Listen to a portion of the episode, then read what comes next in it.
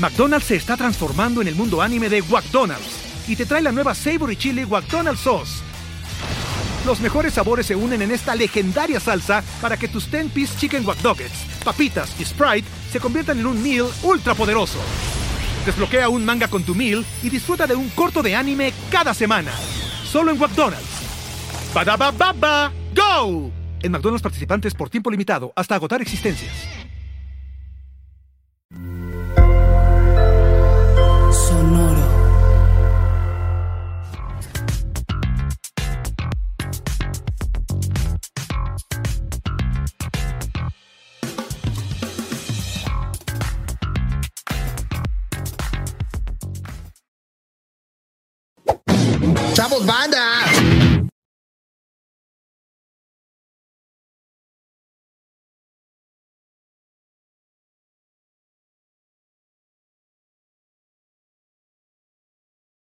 ¿Qué tal mis estimados herejes? Bienvenidos a Herejes, el podcast, un espacio para conocer y discutir tópicos históricos, científicos, filosóficos, de actualidad y cultura popular desde el pensamiento crítico y la evidencia disponible, intentando siempre encontrar el humor y el punto medio. ¿Cómo están amigos? Yo soy Bobby eh, y vamos a hacer un tema bien bonito eh, que me tiene emocionado, güey. Yo, yo pensé que ya se habían acabado las risas, pero yo creo que hoy nos vamos a, reír de nuevo después del tema espantoso que acabamos de hacer eh, para la semana pasada. Igual también nos reímos, también nos reímos un poco bueno, hemos reído más, hemos reído más, hubo más amargura que risas, pero eh, si no lo no, eh, no te puedo, no te puedo prometer que este episodio sea de puras risas. ¿eh? Creo que también te vas a amargar un poquito. Porque, aplastan mis sueños de divertirme haciendo esto, güey. Ni pedo, güey. Este, les voy a presentar a mis confitriones, hermanos, amigos, abogados del diablo. Comenzando por Alejandro Vázquez Aspilicueta, el congelado, el vasco. Bueno, pero tenemos la esperanza de que cuando nos vea el video Isaac y haga magia con la visión, yo deje de estar congelado. Así que vamos a intentarlo. Vamos a ver qué sale de esto. El valor de eh, producción de herejes es lamentable. Es una cosa yo horrible. pronto me veo moviéndome. Eh, así que no sé, yo los veo a los tres bien. O sea, a los dos, ¿no? Y a mí. Yo sería el tercero. Eh, estoy muy contento. Cantan los episodios en los que vengo a reaccionar eh, y no sé nada. Sí, la verdad es que no estudiar es una cosa padrísima, te lo puedo decir yo de primera mano. No, a mí me encanta estudiar, pero. No tienes vergüenza, güey. la verga. Eh, sé que es el santo más famoso de Italia, eso es todo lo que sé. Eh, y que cuando fui, porque yo fui con un viaje del colegio a Roma, no sé si les conté alguna vez. Sí, sí, le, este, contaste creo que a Ricardo Farril, si no mal recuerdo. Fue al Manix. Ah, Vallarta, sí es cierto, sí es cierto. Eh, y me trató mucho mejor que ustedes dos. Eh, por lo menos en mi cara. sí, seguramente regresó y dijo, maldito argentino privilegiado. privilegiado. Y cuando fui en el año 98, que creo que, que el invitado de hoy eh, todavía no era, debe decir invitado al, a la, sí, al sujeto de hoy, que no lo si Lo pueden, si lo pueden agregar en Zoom un rato, o cuando agregamos a Cucurro. Sí. Este, era impresionante cómo repartían estampitas de él por todo Roma, pero impresionante. hoy te vas a enterar por qué. Este, Juan Pablo II y el Padre Pío. Era muy, muy fuerte. Pero no siempre fue así. Lo que ¿eh? había. Así que Ok. Eh, déjame decir que el 12 de noviembre tenemos un show en vivo y ya está a la venta las entradas en la Ciudad de México. Vamos a hacer un episodio que solo se va a ver si nos ven en el teatro. Déjame decir que el 11 de noviembre quedan muy pocas entradas en su mail para el show de Podemos que va a ser una revisión de noticias con Caro Hernández Solís. Así que hay show el 11 para Podimo y el 12 para los que compren entradas. Pueden venir a los dos. Este, les damos un abrazo muy fuerte solo a los que vengan a los dos. A los que vengan a uno solo, mirada Tal vez los saludaremos de lejos. A los que vengan a los dos, abrazo muy fuerte. Una algada deportiva. Sí, a lo mejor, con, des, con desdén. Eh, así que, este, nada, eso. Y en Patreon subimos, si les gustó el episodio de los ortodoxos, no saben todo lo que hay en Patreon que complementa ese episodio y está muy divertido. Así que nada, eso, tuvimos que recortarle un par de cosas y está. Porque era judío, así que había que recortarle un par de cosas. pasó por el bris ese episodio. Exactamente. Ese episodio pasó por el bris. Y el bris lo hizo un Isaac. Así que no me parece mal. Todo funciona. Lo hicieron entre Isaac y entre alguien que tiene barba de rabino. claro, en, Patreon está la historia de cuando me confundieron con un rabino, así que la pueden ir a escuchar. Sí, sí, sí. Está, es muy buena, güey. No se la pierdan, no se la pierdan. Eh, pues si quieren. Ah, no, no, no, no, todavía no vamos a empezar, güey. Ya te me iba a saltar por completo la presentación. Como, siempre, como siempre, güey. no, güey, porque la presentación de hoy está bella. Eh, te voy a presentar como el Speedy Ceviche de estos gatos samurai llamados herejes el podcast. A la era, no me acordaba de esa caricatura, güey. Era bellísima los gatos samurai, güey. Muy pues buena. Speedy Ceviche. Ah, muchas gracias. Eh, Vasco probablemente es la gatita que olvidé, olvidé cómo se llamaba. Nunca vi ese dibujo, así que no sé qué me estás diciendo, pero seguro que es algo malo. No, no, no, siempre, siempre va a ser bueno lo que diga yo de ti. Entonces, querido Corsario, ya que no quieres responder a tu presentación y decirnos cómo estás, eh, ¿de qué vamos a hablar hoy? Eh, estoy muy bien, Bobby. Muchas gracias. Hijo de puta. este, fíjate que el tema, el tema de hoy, güey, reúne un montón de cosas de las que ya nos hemos ocupado en herejes, güey. Y una de las que más me llamó la atención fue el adoctrinamiento infantil. Aguante Clemente García. Aguante Clemente. Un, saludo, un abrazo y una nalgada deportiva para Clemente. Este, eh, eh, fíjate que leyendo esta madre, eh, me di cuenta que, bueno, obviamente ya la gente que escucha herejes, hemos, hemos hablado de esto antes. No es un secreto que en el siglo XIX, o más bien desde el siglo XIX, la infalibilidad papal pues era un dogma de, fe que consistía en que los papas no podían cometer errores cuando promulgaban a su iglesia una enseñanza dogmática, ¿no? Era como un argumento circular, ¿no? Entonces, este, Esto está bien porque el Papa lo dice. Ah. Y, este, y el Papa lo dice y está bien porque el Papa lo dijo. Entonces. Era un dogma de un dogma. Entonces, y eh, obviamente esto en temas de fe y moral, ¿no? Bueno, pues esto puede llevar a un problema a la larga si encontramos que algunos papas tenían ideas y opiniones pues completamente opuestas, güey, en diversos temas. A, muchos papas les gustaba la larga, güey. aparte. Entonces, Sí, eso es algo importante aclarar. Es en temas de fe y moral respecto de lo que digan, no respecto de lo que hagan. Es decir, incluso los, Incluso los Borgia son infalibles en ah. temas de moral, en lo que dijeron, no en lo que hacían. Y si quieren saber más, muy pronto episodio de los Borgia exclusivo para Podimo. Muy bien. Muy bien, muy bien. Buen anuncio. Eh, uno, uno de estos temas, güey, en los que discrepaban muchos papas, güey, sin duda, son los acontecimientos ocurridos durante la vida del Padre Pío quien al día de hoy, como bien dijo Vasco, es el santo más popular en una larga fila venerada en Italia. Un santo que provocó la desconfianza de Benedicto XV, quien promovió una investigación a manos del Santo Oficio.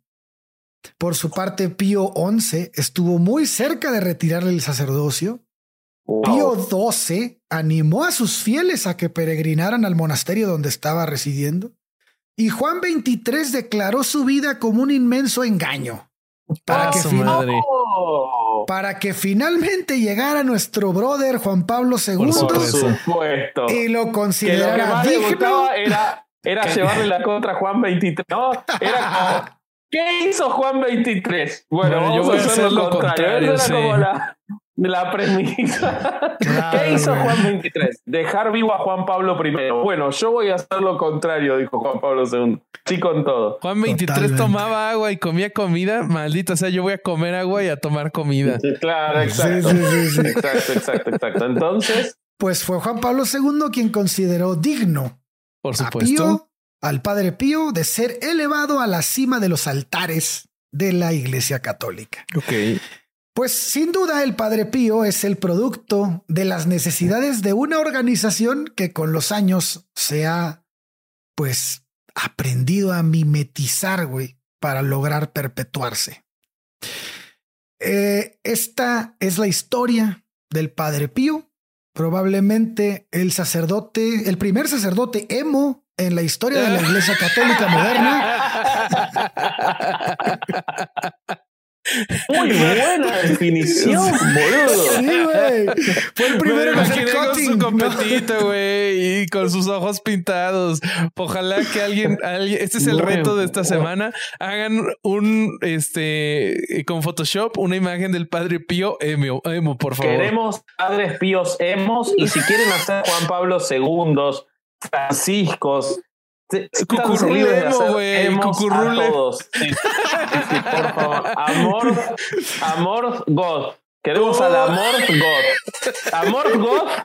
Si sale un amor God, lo hacemos eh, merchandising, les prometo. Amor God. Muy buena, Corsario, muy, muy buena puntada. Güey, es un caso que me provoca mucha tristeza, cabrón, porque más allá del fraude, que obviamente vamos a hablar de él, eh, Sí, nos, la ha- Iglesia Católica. sí, nos habla de- del punto máximo del adoctrinamiento infantil y de cómo una persona puede ser privada de su libertad gracias a los barrotes ideológicos que con tan solo cinco años de edad le fueron impuestos a esta figura. Eh, el padre Francesco Morgioni nació en, en Pietrielci- Pretelcina, eh, provincia de Benevento, el 25 de mayo de 1887. Sus padres fueron Horacio Forgioni y María Giuseppa. Creció dentro de una familia humilde. La Iglesia Católica eh, señalaba que era un niño muy sensible y espiritual. Según sus directores espirituales, fue a la edad de cinco años cuando sintió el llamado de Dios para servirle. Qué, feo eufemismo para decirle a lo que hacen los sacerdotes en la Iglesia Católica. Pues es que a esta edad comenzaron los éxtasis y las apariciones. Al El primero que se dio fue dentro de la iglesia de Santa María de los Ángeles. O sea, comenzó con el éxtasis más joven que Alexis de Anda. Sí, sí, sí, sí. Todo un viaje a su vida. Ok, ok, ok. Bueno, según Benedetto Nardella, eh, uno de, los de sus directores espirituales, sobre el altar se apareció ante Francesco el Sagrado Corazón de Jesús y le hizo unas señas de, pues, de que viniera para acá. Eh, se colocó la mano en la frente del niño, obviamente Ah, el Sagrado Corazón de. Jesús. Sí. Y desde ese momento fue cuando él sintió las ganas de entregarse completamente a Jesús.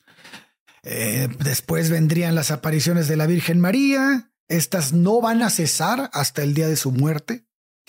Y bueno, pues a la edad de 12 años, o sea, im- a ver, imagínense esto, que un niño de 5 años te empieza a decir que te- tiene visiones, que está viendo gente en los Al altares. psiquiatra. a Es que verga. pedo, güey. Sí, sí, No sí, mames, sí. ¿no? Bueno, pues a la edad de 12 Salvo si años. italiano. Los italianos, santo. Ah, huevo. Ah, huevo. A la edad de 12 años hizo su primera comunión y al día siguiente su confirmación. Con 16 años ingresó a la orden de los frailes menores capuchinos de Morcone. Un día antes de su ingreso al seminario, Francesco aseguró haber, sido visitado por Jesús y la Virgen María. En su relato, Jesús puso la mano sobre su hombro a manera de apoyo y, y al- algo que para él significó pues nada más que una aprobación eh, para lo que estaba a punto de hacer, ¿no? Y esto él precisó que le dio coraje y fortaleza, la necesaria que, que buscaba para seguir adelante. La Virgen Ahora, qué María. injusticia, ¿no? Cuando aparece en estas apariciones eh, que están Jesús y la Virgen María, ¿no? No lo pueden llevar a José en apariciones. Hicieron la es que no es oficialmente. No, este... no lo. O sea, no, no lo pusieron de padre adoptivo. Se tuvo que acercar porque el padre biológico, como típico ídolo de los latinoamericanos, se fue volando. Exacto. El padre adoptivo le tocó todo, tuvo que hizo la cruz y después lo crucificaron al padre, al hijo en la cruz que hizo y no lo llevan a las apariciones. ¿Qué les cuesta? Se pasan de lanza. Yo creo que le están buscando novio nuevo a María, por eso no lo llevan. Puede ser, es muy, eso es muy probable. Lo más gracioso de todo esto es la cara con la que se quedó congelado Vasco mientras. Está como así. Este, este, episodio, oiganlo, nada más. si están en YouTube, quédense, pero oiganlo. Hasta a mí, cuando me toca a mí, apaguen. Pues la Virgen María, por su parte, güey, solo conversó con él. En ese punto es claro que, pues que Francesco tenía que eh, entrar, pero este, no al seminario, güey, sino a un consultorio de algún psiquiatra, el más cercano que hubiera, porque pues pinches antecedentes no podía salir nada bien de esta madre. Sin embargo, eh, aunque nos hubiera gustado que Francesco hubiera tenido, hubiera recibido terapia o algún tipo de medicamento que pudiera controlar lo que a todas luces era una severa enfermedad mental, eh, lo cierto es que el 10 de agosto de 1910, en la Catedral de Beneveto, sería ordenado sacerdote y remitido posteriormente a la iglesia de San Giovanni Rotondo. En este lugar va a permanecer por el resto de su vida y este después de este suceso será conocido como el Padre Pío. Aunque hay quienes dicen que no, Corsario. Hay, hay este, hay gente y testimonios que dicen que el Padre Pío tenía uno entre sus maravillosos poderes estaba el poder de la, de la bilocación. O sea, él podía estar en dos lugares al mismo tiempo y hay testigos que dicen que él estuvo, que él podía, que lo habían visto un día rezando en su celda y al mismo tiempo rezando en la tumba de San Pío X. Wow. Entonces, pues no sé qué tanto sirvió que, que, lo encerraran, si él podía irse a donde le diera la gana, pero, si ustedes tenían, tuvieran, si ustedes tuvieran el poder de la bilocación, eh, irían a la tumba de un este, de Pío X, no, probablemente medio, medio desconocido aparte, tampoco uno de los top. No. no, es que fue a la tumba de Pedro, bueno, a la tumba de Pedro difícil encontrarla, ¿no? Ya sabemos. Es que fue a la tumba de, Pedro, pero... como nadie sabe dónde está, pues no lo... sería un buen, sería una buena, una buena coartada, güey. Sí, sí, sí. Qué, qué, qué viaje loco, ¿no? Tener ese superpoder y usarlo tan mal. Pero qué bueno que nosotros no lo tenemos porque quién sabe qué uso hiciéramos de esa madre, güey. No, Yo no, quiero ni pensar en dónde estaría. No sabe pensarlo. probablemente él podía decir como, o sea, yo no estoy rompiendo mis votos de celibato. Mira, aquí estoy en mi celda y al mismo tiempo andaba de cabrón. Puede ser. Ahora imagínate hoy que no le gusta este mucho estar con mucha gente, tener el poder de la bilocación. No estaría dos veces en su cuarto. Sí. no, no, tendría que estar dos veces, pero en, en cuartos. la cama y en el escritorio. No podría estar, no podría estar dos veces en mi cuarto porque me hartaría de, de otra persona, aunque sea yo mismo. Tendría que estar dos veces en cuartos separados. Una vez en el cuarto y otra en el baño. Sí, Para eso usaría mis poderes, para estar solo dos veces.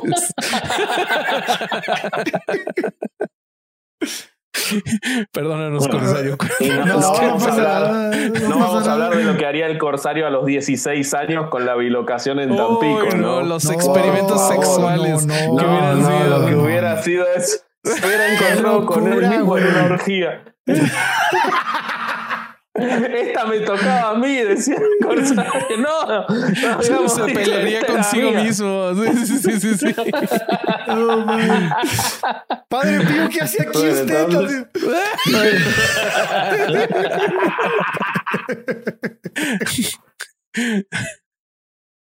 Bueno, entonces.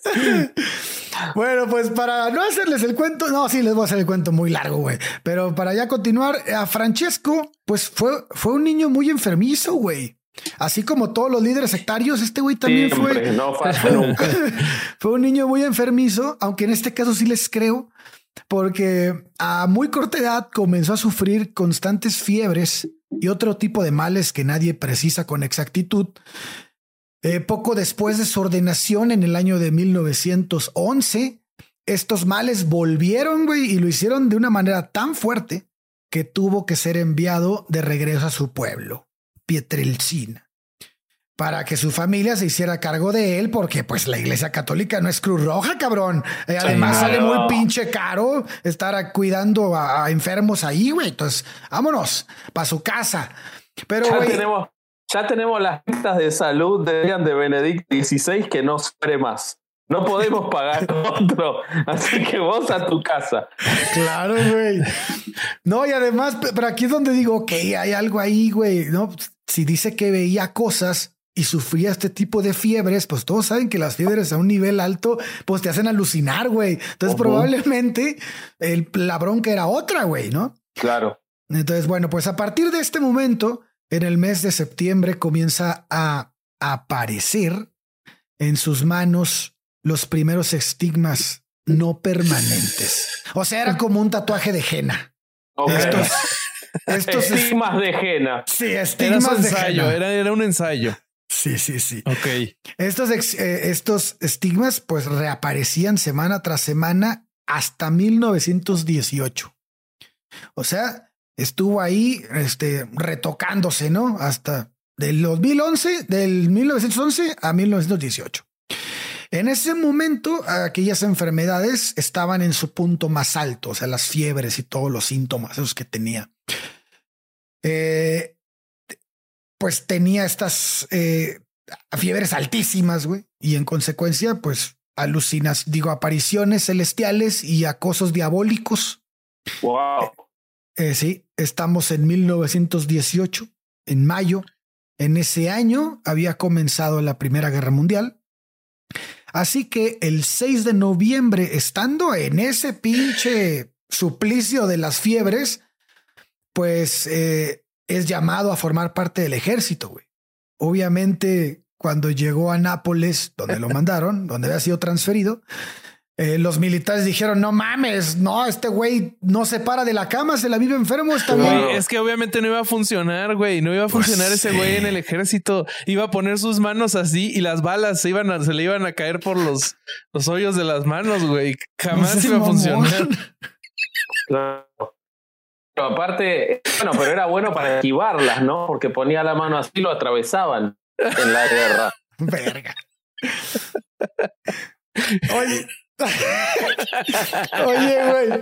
Pero, pero también qué culero, cabrón, porque, a ver, ya lo, ya lo, ya lo mandó a la chingada a la iglesia, porque no se quiso hacer cargo de él. Y ahora el Estado le dice, güey, tú estás muy enfermo, vas para tu casa, güey. La, verdad es... que a mí me gustaría que no me llevaran a la Primera Guerra Mundial. No sé tú. Güey, pues sí, pero mínimo, que, mínimo que hubiera dicho el Estado, eh, güey, si estás de la verga, vamos a darte algún medicamento, güey. No, lo mandaron a chingar a su madre otra vez para su casa, güey. Igual de Estás hablando de Italia en la Primera Guerra Mundial, ese país que expulsó a la mitad de su población y terminó viviendo Argentina, o sea, de ese país. Oh, se estás mamando un poco. Entonces le fue bien, entonces le fue bien. Sí, sí, sí. Ok, ok. Pudo haber terminado en Argentina. Claro, podría haber sido peor. Sí, sí. Bueno, podría haber sido otro mamerto, güey, fácilmente. ah, sin pedos, güey. Bueno, el chiste es que lo dan de baja, ¿no? Y a chingar a su madre de regreso. Y pues Pío regresa a San Giovanni Rotondo, güey, de la mano del padre A partir de este momento, la dirección espiritual vía cartas no cesa. Él tiene constante comunicación y mantiene informado de todo lo que, todo lo que le ocurre a sus directores que están en la Santa Sede. También comienza, esto es importante, güey, porque también comienza a tener comunicación constante con sus hijas espirituales y con mucha gente que comienza a seguirlo. Nace así el primer grupo de oración. En ese año los fenómenos místicos y los dones divinos se disparan. Eh, eh, que el güey ya tenía ciertos seguidores pero como que le hacía falta. Y pero, ahí los estigmas ya se habían detenido, ¿no? Ya se habían detenido porque había sido en 2018 la última. 2018, a la perdón, perdón, perdón, 1918. ok, Este, la última, este, la última, los porque intermitentes. solo podía, estaba en dos lugares. También viajaba en el tiempo. Ah, un viajero del tiempo. podía estar, sí. Pues, ¿qué te pasa? Entonces, este, pues ya, en este punto el Padre Pío se vuelve viral, ¿no? Ok. Entonces, este, y como todos sabemos, cuando la fama llega, trae de la mano a ese demográfico interesantísimo llamado haters, que de 1919 a 1931 le dan con todo. Aparecen notas periodísticas hablando de que el padre Pío sufría de locura, le tiran bien cabrón a la iglesia de San Giovanni Rotondo, el fandom sale a hacerle el paro, güey, no, que la chingada, porque entonces la Santa Sede dice, no mames, güey, estás haciendo mucho desmadre, vente para acá, güey, te voy a sacar de ahí. Y entonces los fieles de él dicen, no, como que se lo quieren llevar y arman un cagadero, güey. A, niveles cabrones, al grado de que la iglesia católica dice, ¿sabes qué, güey? Olvídalo, güey, ya no, te, ya no te vamos a transferir, te quedas ahí, güey. Esto, esto provocó, obviamente, eh, que, este, que hubiera ciertas consecuencias, ¿no? Después de que se retractaron de la orden, este, le dijeron, ¿sabes qué? Pues te vamos a poner en un lugar específico donde no te puedes salir. Y además, por abajo del agua, mandaron a hacer inspecciones médicas y espirituales a manos del Tribunal Supremo de la Santa Sede, ¿no? Esto provocó que el padre Pío se tuviera que alinear y que manejara un perfil muy bajo dentro de la iglesia donde estaba. Y así se fue. Estuvo ahí valiendo madres, solo eh, moviéndose de lugares por sus poderes mágicos, pero estando ahí en la celda. y este, y en 1931, el 9 de junio, la Santa Sede ordena suspender todos los ministerios con excepción de las misas, pero este, la orden era que solo realizar estas misas sin audiencia. Pero yo, tengo, una... yo tengo una duda porque ahí ya, se, ya entra la parte de los milagros. Yo tengo que esa suspensión de misas y confesiones ya viene después de que vuelven a empezar los estigmas que ya nunca se le quitan. Lo que pasa es que los estigmas no se le quitan. A partir de que, de que salen los intermitentes, después quedan los perpetuos. Hay una razón por la cual quedan los perpetuos científica y está documentada, pero ya estamos en este momento. O sea, él una vez que empieza con los estigmas, hasta donde yo entiendo, nunca más los vuelve a perder. Ah, bueno, pero entonces déjame te agrego un par de cosas porque aquí, empiezan los milagros, querido Corsario. Eh, ah. los, irrefutables y verdaderos, este, no acepte imitaciones. Eh, pues mira, como tenía estigmas, pues para la gente que no sepa qué son los estigmas, son estas heridas que le aparecen supuestamente a la gente, que son como un reflejo de las heridas que tuvo Jesús durante la crucifixión. son heridas en las manos, eh, heridas en los pies, como, como si fuera de clavo. Eh, les puede aparecer, según esto, una herida en el costado, como si una lanza los hubiera atravesado. Obviamente no llega a los pulmones, porque pues esto es pura mamada. Eh, y algunas veces este, también heridas en la frente, como si les pusieran una corona de espinas, ¿no? Entonces. Hay una película de terror muy divertida de los 90 que se llama Estigmata. Gabriel Barr es un sacerdote al que le aparecen los estigmas. Está muy, muy ah, entretenida y ahí lo explican, lo explican muy bien. No la vieron, la encuentran al lado, está muy buena esa película. ¿Es la de la chava que en el metro se queda así volando? Exactamente. Ah, sí la vi, güey. Ah, está bien guapa la chava. Bueno, no sé otro Ella era, este, bueno, no me acuerdo, no importa. Arquette, Patricia Arquette. Ok. okay. Bueno, pues miren, en el caso del padre Pío, estos estigmas eh, al día, según reportes médicos de, de estos que, que eh, inspecciones que le mandaban, como nos cuenta el corsario, eh, según esto, él perdía diariamente un vaso de sangre eh, según esto se le formaba como una membrana alrededor de las heridas y eso hacía que nunca pudieran cerrar. La sangre no coagulaba y además emanaba un agradable perfume a flores, el denominado olor a santidad. Porque eso es lo que huele según las apariciones de la Virgen María. Y este, además, güey, o sea, él ya que, que platicaste que empezó a tener su, su pequeño séquito, empezó a confesar y eso era como uno de los servicios más eh, premium que tenía. Entonces llega el año de 1931, el 9 de junio, la Santa Sede ordena suspender todos sus ministerios, con excepción de las misas, en las que ordena que se realicen solo y sin fieles, ¿no? Y es en una capilla interna en el convento, güey. O sea, sí, vas a dar tu TED Talk, pero tú solo. Y sin pero ni siquiera, ni siquiera en compañía de sacerdotes, güey, solo a la verga. Y, bueno, pero estaba en compañía de él mismo, que se multiplicaba 16 veces y entonces se hacía público. De hecho, no había tantas bancas como para las veces que se podía multiplicar, güey. Mira, si nuestros shows no se llenan, yo voy a hacer eso. Me voy a ah, multiplicar, como ya sabemos que sí puedo y, así tenemos más público. Pero nuestro show se va, se a llenar porque van a comprar todas las entradas. Ah, buenísimo. Bueno, bueno, entonces. Entonces lo hacía esto, todo esto en una, una, una cabina, una capilla interna del convento.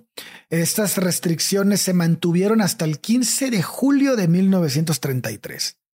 A partir del 33, la iglesia levanta el castigo y le permite confesar, pero solo a hombres. Tres meses ah. después de esto, ya él dice, bueno, ándale ya, con mujeres también. Y este, y a dar misas en público. Y el padre Pío la rompe, güey. La rompe de nuevo. El güey se, tuvo, se tuvo que implementar, se tuvieron que implementar protocolos especiales para poder contener a toda la gente que acudía a San Giovanni Rotondo a verlo, güey. El, el, el 5 de junio de 1954, la Santa Sede dice, a ver, un momento, ¿qué carajos estamos haciendo, güey? Así que este, esta madre es un hit, cabrón. Hay que recapacitan, güey, y ordenan que todas las misas del Padre Pío se hagan en la plaza exterior de la iglesia, güey. Ajá, mira. O sea, ya ahí dijeron, tenemos Rockstar, hay que sacarle la lana, güey. Claro, güey. Y en este punto es el punto en donde este se vuelven virales las confesiones del Padre Pío. Ah, pues mira, si quieres yo te platico por qué se hicieron virales las confesiones del Padre Pío. De nuevo, milagros 100% reales. Eh, no duden de nada de lo que les, les voy a contar. McDonald's se está transformando en el mundo anime de McDonald's y te trae la nueva Savory Chili McDonald's Sauce los mejores sabores se unen en esta legendaria salsa para que tus 10-piece chicken wack papitas y Sprite se conviertan en un meal ultra poderoso. Desbloquea un manga con tu meal y disfruta de un corto de anime cada semana. Solo en McDonald's. baba ¡Go! En McDonald's participantes por tiempo limitado hasta agotar existencias. Eh, pues mira, este señor tenía. cuando hablamos, perdón, cuando hablamos de las confesiones del Padre Pío, estamos hablando del Padre Pío confesaba gente, no confesó el Padre Pío. Eso podría haber sido muy interesante. Eh, como hay una mentira, no me duplico personas, nunca vi a la Virgen María, necesito terapia, pero esas confesiones lamentablemente no se hicieron virales. Entonces. Sí, sí, sí, este, sí, o sea, estamos hablando del sacramento de la confesión. No se confundan. Eh, pues mira, eh, para empezar, empezaron, empezó a pasar que no importaba de qué rincón del mundo viniera alguien, el padre Pío podía confesar a quien fuera en su lengua nativa. Sin él haber estudiado nada, él, sabía todos los idiomas. Eh, Además, podía adivinar el pasado, el presente y el futuro de sus seguidores. Eh, y lo más importante, él sabía cuando alguien no se había arrepentido de sus pecados, porque, y cito, podía oler el pecado.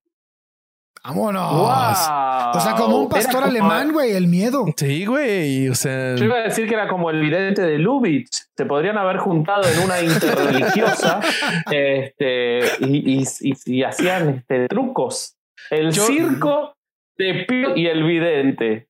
Yo, lo iría a ver, yo lo iría Yo lo que me pregunto es a qué ha de oler el pecado, güey. Ha de oler como oler como a leche que ya se echó a perder, ¿no? Como a ingle, como a ingle de luchador, güey. sí, güey. Guácala. Este prosigue con tu relato, Corsario, por favor. Pues bueno, este, entonces ya lo mandan a hacer las pinches misas allá a la Plaza Grande porque dicen, no mames, la está rompiendo. Entre más gente, más limosnas y pues la rompimos nosotros también. Entonces comienza a acudir este, a visitarla, o como le quieren llamar, a chingo de figuras muy importantes, güey. Empieza los intelectuales, políticos de renombre. Eh, el padre Pío vuelve a los grupos de oración. Ahora funda muchos también está en el, eh, en el poder eh, en estos años el, pa, el padre, el padre, el, este, el Papa Pío XII. Ok.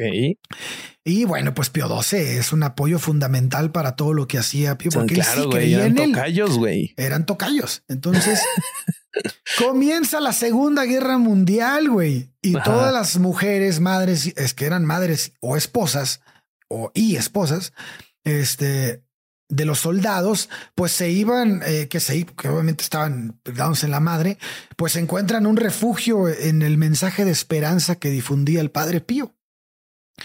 Entonces se vuelve como indispensable, ¿no? Esa, la fama del padre Pío es bien aprovechada por la Iglesia Católica. Pero, pero, güey, además, el padre Pío fue importante en la Segunda Guerra Mundial en lo militar también. O sea, tú no sabes, güey, pero eh, un, un, comandante, güey, general en, la Segunda Guerra Mundial. Sí. eh, que peleaba por el lado de los americanos. Eh, él estaba en la, acuartelado en la ciudad italiana de Bari, en el sur de Italia. Él ordena un escuadrón de bombarderos que arrasen con un depósito de material de guerra alemán, supuestamente localizado cerca de San Giovanni Rotondo, donde vivía nuestro amigo Pío. Y pero lo que pasó es que cuando los bombarderos se acercaban y, comenzaron a soltar sus bombas, dice que vieron en el cielo un monje con las manos alzadas y que las bombas se desviaron y en vez de caer en donde en el depósito de armas nazis, cayeron en el bosque y que los aviones invertían por sí solos su curso. Entonces, después de la misión fallida, pues esto fue un, un, misterio y todos se preguntaban quién fue el monje volador que este, le concedió esta victoria a los nazis. Termina o la sea, un monje que ayudaba a los nazis. Era. Sí, sí, sí, sí, ayudó a los nazis. Entonces, pues este, este comandante general al que nunca mencionan cuál era su nombre, este. Come Fulani se llamaba. este John Doe. Eh, sí pues termina la Segunda Guerra Mundial y se entera de que en San Giovanni Rotondo había un monje que hacía milagros. Entonces él fue a ver y inmediatamente cuando ve al padre Pío lo reconoce como el monje volador y le dice, no mames. usted es quien quiso matarnos a todos. Pero el padre Pío le habló en inglés americano. Y entonces este se arrodilló ante él, él y sus soldados que lo acompañaban. Y este, y, ahí termina la anécdota. Entonces, pues. O sea, ¿lo salvó ser políglota o qué?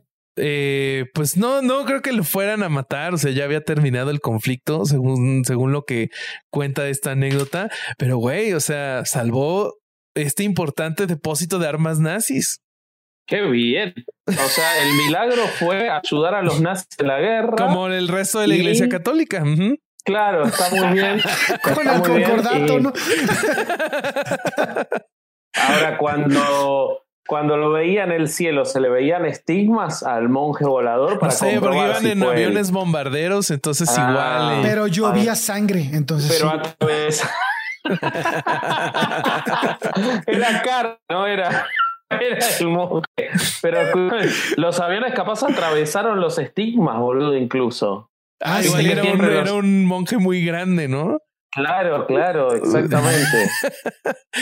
pues sí, esa fue su intervención, importante intervención militar. Tal vez, tal vez la razón por la que dijeron este güey es nazi es porque traía su peinado de emo y parecía Hitler, güey. Ah, sí. Es verdad, es verdad. claro, güey. que hay en, YouTube, no sé si lo vieron, pero hay, varios eh, YouTubers que tipo estudian dos horas un idioma y van y leen a los nativos. Perfecto, nunca los vieron esos videos. Son espectaculares. Yo soy medio adicto de. Fui a comer a un restaurante de gente de Laos y les pedí en su idioma y me regalaron la comida. Y él dice: estudié solo 15 minutos el idioma de Laos, que no sé cuál es, laosense, ¿será? Y, y, y, como que son gente con mucha facilidad para los idiomas. A lo mejor el padre Pío se duplicaba, iba durante un, no sé, una semana a Estados Unidos, aprendía inglés americano y después volvía y lo traía, boludo. Si tenía, si ya si está comprobado que él podía duplicarse, capaz era solo que uno de los dos iba a estudiar idiomas. O sea, solo los ñoños de nuestra audiencia van a entender lo que estoy a punto de decir, pero estás describiendo la técnica de los clones sombra de Naruto.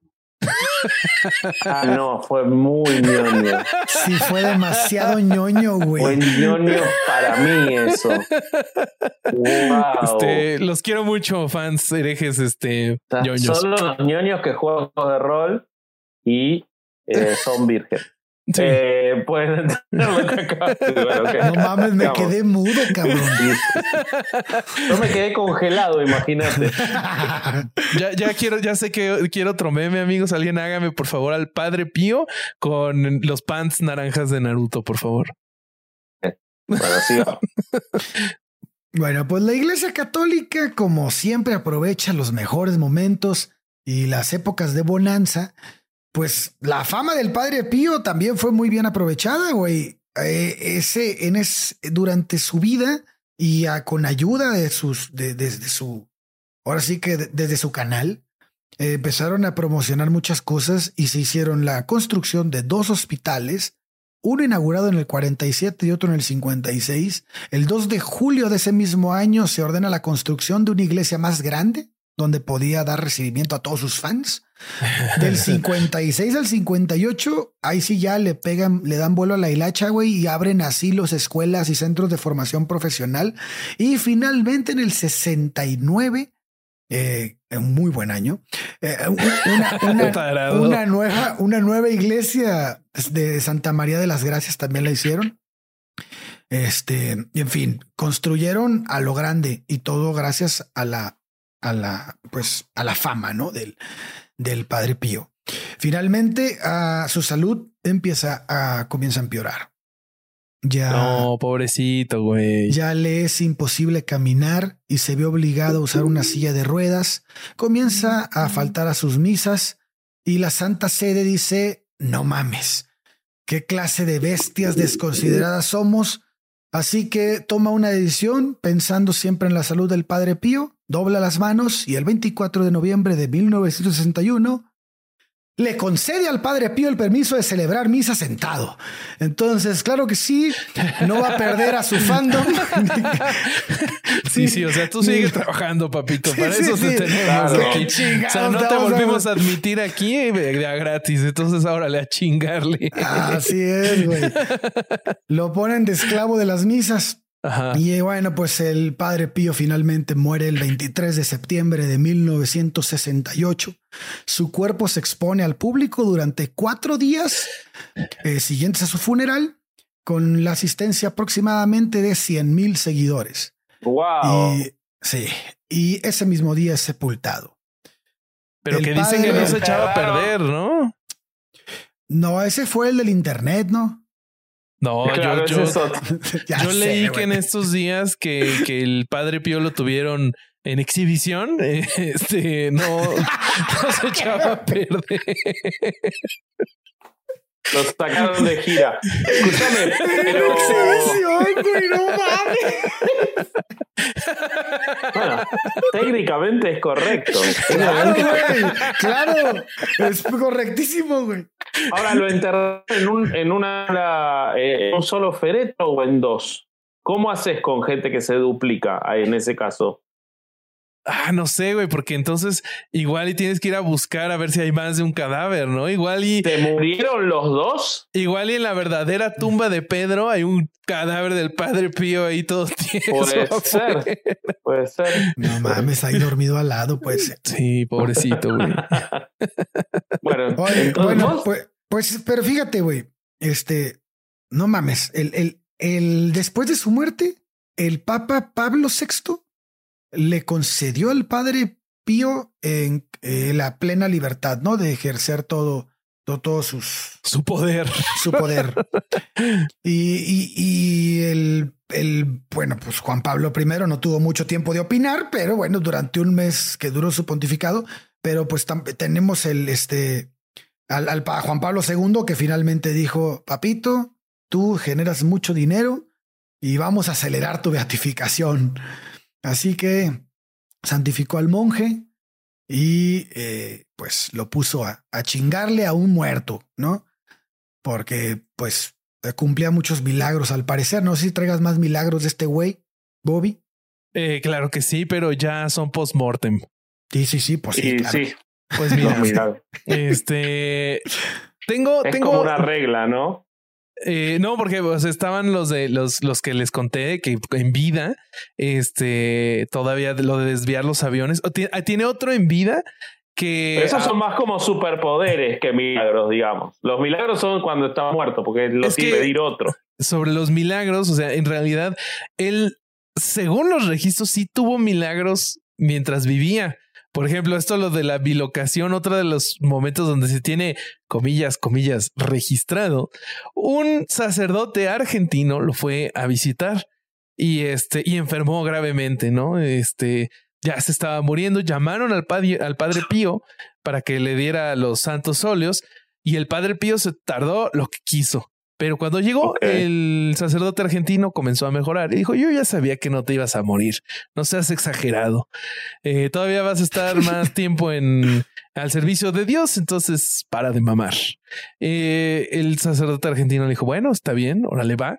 Padre Pío le dijo, todavía te quedan un par de años de, de, servicio al Señor, entonces vámonos, de regreso a su tierra. Y el, padre, el sacerdote argentino dijo, ok, me voy de regreso a Argentina con la única condición de que cuando yo me vaya a morir, tú me tienes que visitar. Y según la leyenda, eh, un día en la noche en la, donde estaba este sacerdote, se apareció un monje capuchino y a quien le abrió la puerta le dijo, apresúrate porque el sacerdote está muriendo y el sacerdote había escrito en un papel Padre Pío y ya lo demás era ilegible y murió.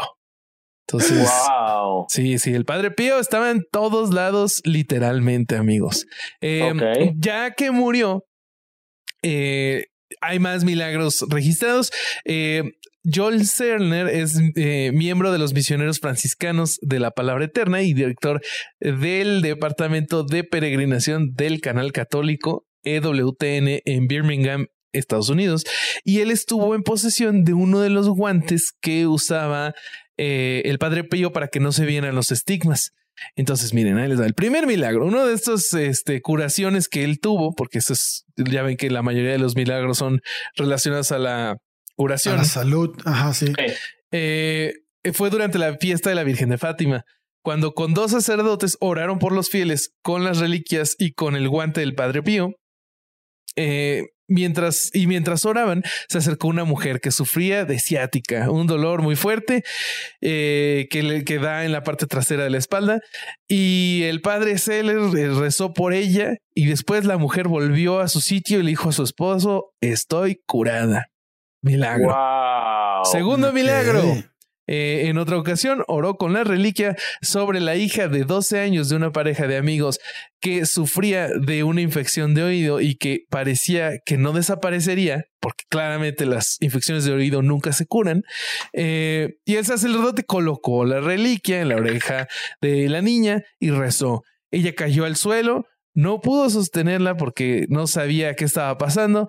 Eh, estaba un poco asustado de que algo le, estuviera pasando a la niña. Sin embargo, la madre dijo que estaba eh, en el descanso, en el espíritu. Y la joven se curó de la infección. Y por último, el tercer, el tercer milagro que, que recuenta eh, Seller otro caso de curación se dio en una mujer de 40 años que sufría una enfermedad en el corazón y cuando rezó por ella con las reliquias eh, quedó sana.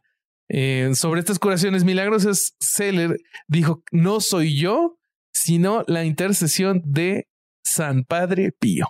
Pero les tengo el mejor de los milagros que fue el que le ganó la canonización. A ver, Mira, a ver, a ver.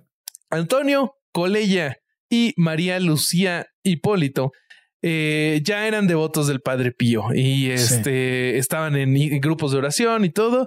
Ya íbamos mal, ¿no? Ya eran devotos. Sí, sí, sí. Este, y pues Es muy llamativo cómo los milagros siempre le ocurren aquí gente que ya era devota. Sí, güey. Nunca, nunca alguien que, es devoto de Vishnu este, el padre Pío le, le, hizo. Claro, un etíope que no tenía conocimiento y lo curó. No, solo a devotos. Es como un only, only members. de santidad. Claro. Ah, sí, es como un OnlyFans de. Only Miracles. Only Miracles.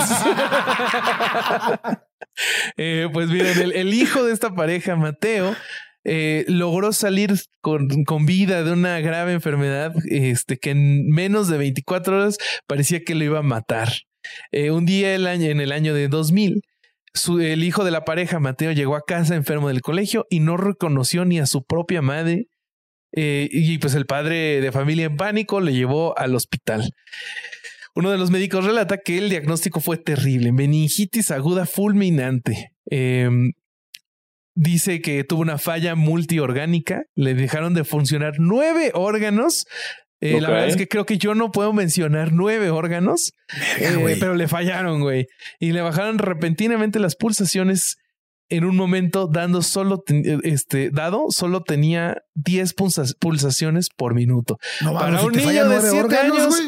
¿Qué? ¿Qué? ¿Qué? Te fallan nueve órganos, pues te mueres, ¿no? Pues, pues, no, y nueve órganos y el, el corazón, pues latía, entonces el corazón no era uno de ellos. Si esto, si usted está haciendo un corazón, capaz la tía mal. El corazón es músculo, ¿no? ¿Viste cómo los hombres, cómo los hombres exageramos cuando nos sentimos mal? Sí, capaz que era un man flu. Capaz, claro, sobre todo si no querés ir a la escuela. Sí, sí, sí. Este, al día siguiente. Pues sí, pues mira, pero se supone que esto para un niño de siete años significaba la muerte casi casi. Pues la verdad es que yo creo que si a cualquier persona el corazón, el corazón te late a 10 pulsaciones por minuto, pues también significa la muerte. Entonces no digan mamadas. Eh, además, por la mañana tuvo un paro cardíaco. Bueno, ahí sí ya le dejó de funcionar el, corazón. De, de que del órgano. Sale del paro cardíaco, pero entra en coma inmediatamente. Ante esta situación, la madre de Mateo dejó las cuestiones médicas en manos de su marido y del resto de este, facultativos y se puso a rezar. Eh, ella dice, me, me venían continuamente la, a la cabeza las palabras del Padre Pío, que decía que la oración es la llave que abre el corazón de Dios. Así, María se fue a la tumba del fraile capuchino y estuve allí rezando por mi hijo prácticamente durante todo el tiempo que duró el coma. En un momento dado, ante la más que probable muerte del pequeño, eh, María Lucía Hipólito hizo esta promesa. Si Mateo volvía a casa sano y salvo, ella dedicaría toda su vida al servicio del Padre Pío. Eh, y pues parecía imposible, pero ¿qué creen? Después eh, de 11 el días... Padre Pío, el Padre Pío no iba a dejar pasar esa oportunidad. Sí, no, no. Después de 11 días, Mateo despertó del coma sin ningún tipo de afección. ¿Y los otros nueve órganos? No sé, no sé si se los cambiaron por nuevos, si todavía entraba la garantía o qué pedo, pero despertó perfecto. Y pues los médicos enfermeros no podían dar crédito a lo que veían. Mateo estaba prácticamente muerto y se curó de una forma inexplicable. Eh, bien. Los facultativos empezaron a hablar ya de milagros. O sea, imagínate para que los médicos comiencen a hablar de milagros. Esto es eh, infalible, güey. Sí, ¿no? Sí, este en Italia, en 1970. imposible. No, no, no, imposible. Con, la mitad del ah, país exterminado, güey. No. Escuchame una cosa, y no lo puedo hacer por todos los demás niños de siete años que se mueren. Es, es, esa es parte de las preguntas que tengo ahorita que termine esta historia, pero sí, sí es. Ah, pero esto de qué año fue, Bobby? El año 2000. Ah, no, ya muy reciente. Ok, ok. Ya es, ya es reciente. Eh, y pues ellos, ellos dicen, los, los, los familiares del de, niño Mateo, que no se les hizo raro, la verdad, que solo percibían lo singular de lo sucedido después de que su hijo les contara el extraño sueño que había tenido durante el coma. Y pues Mateo aseguró al despertar que había visto al padre Pío a la derecha de su cama lo estaba sujetando de la mano y le dijo, no te preocupes porque vas a volver pronto a casa. Recuerda. qué miedo, güey. Entonces el padre Pío lo llevó a Roma a una habitación donde había un niño enfermo tumbado en una cama. Y mm. le preguntó el padre Pío a Mateo, ¿le quieres curar? Le preguntó. Y, ¿y eso cómo se hace? Preguntó Mateo, con la fuerza de la voluntad. O sea, el enfermo es enfermo porque quiere. Eh, y pues acto seguido impuso las manos sobre el niño. El niño se despertó y también Mateo en ese como que se curó a sí mismo solo por el poder del de el enfermo es enfermo porque quiere. Y así, este, esta es la historia de por qué, de, de cómo fue el milagro que le ganó la canonización. 100% real, no fake. Hermoso. Muy, a ver, yo tengo muchas preguntas, la verdad. Para empezar sobre los estigmas, o sea, se supone que los estigmas son como los a quien le caen, es como un favorito de Jesús, ¿no? O sea, yo no me imagino una empresa contratando como a un CEO y en vez de pagarles, hacerle hoyos en las manos y en los pies. O sea, tú vas a ser muy buen empleado, lo estás haciendo chido, toma estas heridas inútiles que nunca te van a, sanar, este, como premio. ¿Qué pedo? O sea, le, hay, hay, un porqué atrás de todo eso. ¿no? El propio hijo, fundador de la compañía, lo hizo crucificar a los 33 años, ¿no? O sea, tampoco, tampoco es que. Tampoco te esperes mucho. claro, recursos humanos ahí no es muy, muy bueno. Pero entonces, ¿qué, qué pedo con los estigmas, Corsario? Eso sí me pues quedé con la duda. Pues es que resulta que, que ordenaron así como que varias investigaciones y aquí lo que pues genera muchas sospechas es que el Vaticano fue el que le dijo, eh, güey, tápate esas manos y no exhibas tus marcas, güey.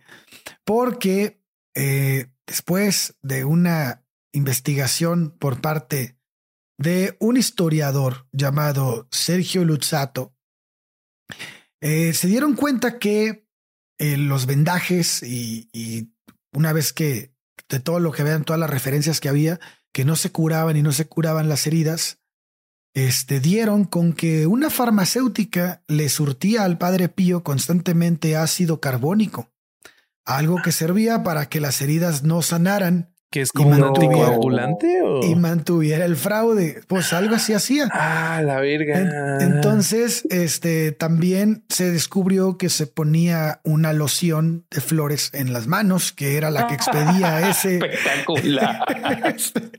Espectacular. Aquí lo cabrón es que la farmacéutica reconoció que suministraba ese ácido, güey. Está buenísimo. Hayan encontrado esas pruebas. Está buenísimo porque, o sea, ellos lo, yo creo que lo reconocieron porque ya si tienes el manual de crea tus propios estigmas con olor a flores, güey. Claro, güey. Pero no falta que aquí los seguidores del Padre Pío y la Iglesia Católica que dijeron, a ver, a ver, a ver, espérenme tantito. Esas pruebas que exhibe Sergio Lusato son falsas. Y lo sabemos porque la canonización del Padre Pío implica la infalibilidad papal. No, no mames que no. Jaque mate ciencia. mate, güey. Claro. ese fue el argumento. Güey, haz de cuenta que, o sea, si estás en una discusión así con el Vaticano es como jugar ajedrez, pero cuando ellos dicen infalibilidad papal, todas las piezas se convierten de, de ellos se convierten en la reina. Ya te la pelaste, güey. sí, güey. y a ti te queda un peón, así a la vez. Ah, te quitan todas tus piezas y te queda el rey solo, así. Ahora te das cuenta cómo solo les interesa, igual que a cualquier otra secta, que les crean los propios. No tienen interés en que la sociedad lo vea. Porque es tan estúpido lo que plantean que solo les interesa que los crean que cada vez son menos, por suerte. Por supuesto. Pero, bueno, no sé si por suerte, porque se van a religiones peores, pero eh, este, es impresionante que uno dice, ¿cómo alguien cree esta estupidez? Y hay miles y miles y millones de personas que aman al Padre Pío. Como les decía, este, a mí me impresionó en esa época la cantidad de estampitas. Me imagino que es igual eso, porque tanto además.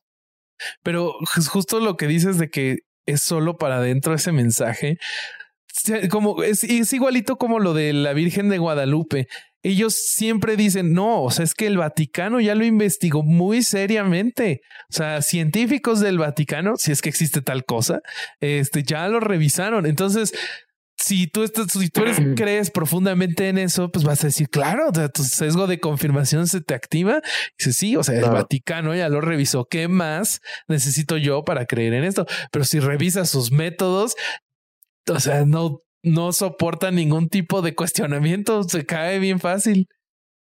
Totalmente, así es. Este, y pues ya, esa es, esa es la historia del Padre Pío, ¿no? ¿Qué, qué más nos Muy queda? linda, me encanta. Esa es la historia del Padre Pío. Nada, y ahí queda. Este, pues, ¿qué te digo, güey?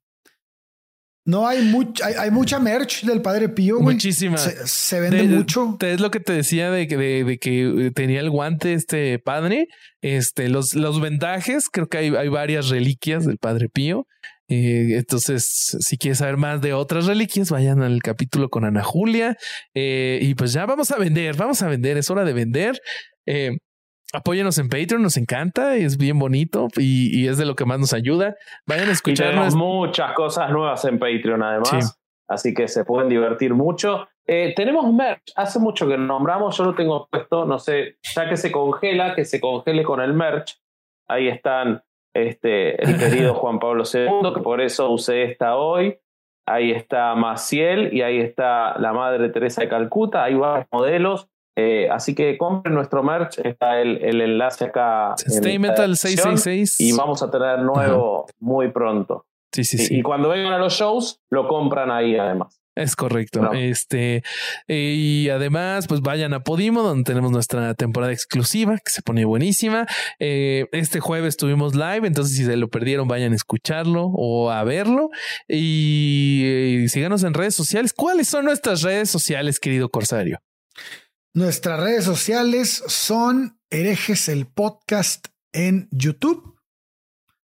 Eh, este, eh, ah, el nombre de, de Instagram se me olvidó, güey. Busquen herejes, herejes, el herejes guion bajo el podcast. Sí, sí, sí. Busquen herejes eh, el podcast en todos lados, ahí estamos. En todos lados. Y, y yo soy Vasco Hereje. Este... Yo soy Bobby Hereje. Y yo soy corsario.hereje. Vayan a seguir mi suculencia. Por favor. Exacto. Muy bien. bueno, vámonos. Este fue otro domingo de no ir a misa y escuchar herejes el podcast. Bye bye. Adiós. Bye. Casero Podcast se hace audio. ¡Chavos, banda!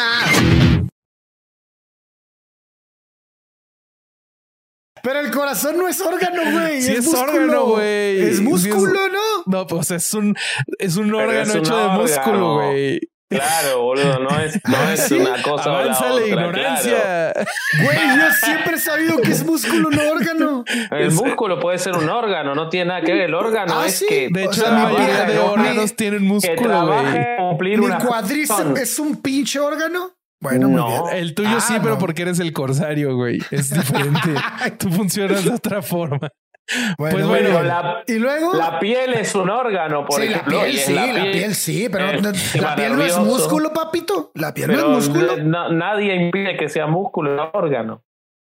Híjole, alguien que sepa de, de salud. A ver, pónganos ahí los comentarios. Este... o, lo, o, lo, googleamos. Sí, sí, sí. Lo googleamos este, bueno, continuemos con la pendejada que estoy contando, por favor. A ver, y luego, y luego.